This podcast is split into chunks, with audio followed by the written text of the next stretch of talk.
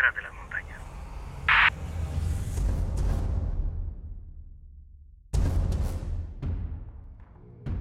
Hola amigos, soy Oliver Menezes y estamos platicando acerca del desarrollo de la obra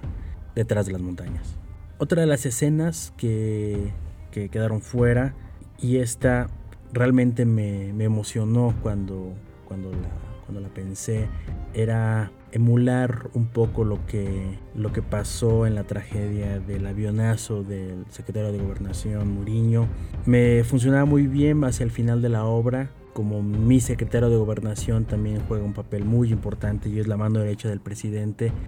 no solo en, lo que pasa en este universo creado, sino en, lo que no se cuenta, en lo que nada más se supone que, que pasa y queda en el aire en la obra, eh, haciéndolo inclusive también un, un, elemento presidenciable y extendiendo la obra más allá de, de, de, lo que se cuenta en las páginas. Me hacía muy interesante que un personaje que cumple un rol específico en, dentro de la obra para, para el narco y para el espionaje, venía a bordo del avión una vez al regreso del, del secretario de gobernación, en este caso,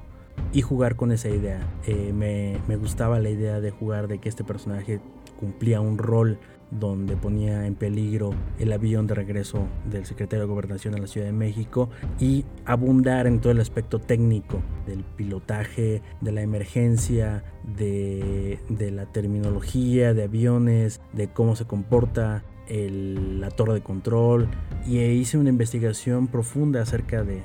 las minucias de, ese, de ese accidente y hubiera quedado muy padre, según yo, más con el pensamiento de, dotarle al lector de, imágenes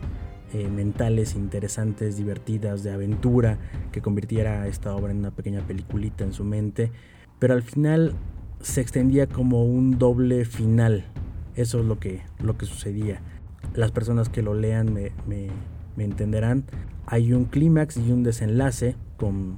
y después cerramos todas las historias que van sucediendo al mismo tiempo. Entonces, esta era una historia adicional con su propio pico y con su propio clímax que tampoco construía mucho a la, obra, ¿no? Era como una un pilón de, de un clímax muy alto porque hablar de una emergencia aérea siempre nos mete en mucha tensión y a lo mejor esa tensión iba a ser más, un pico más alto con personajes tangenciales, ni siquiera eran los personajes principales, y se sentía como un doble final muy extraño ya una vez que estaba escrito. Entonces decidí recortarlo y quedarme con, con la versión original del, del, final original de, del libro Detrás de las montañas, que espero lo disfruten.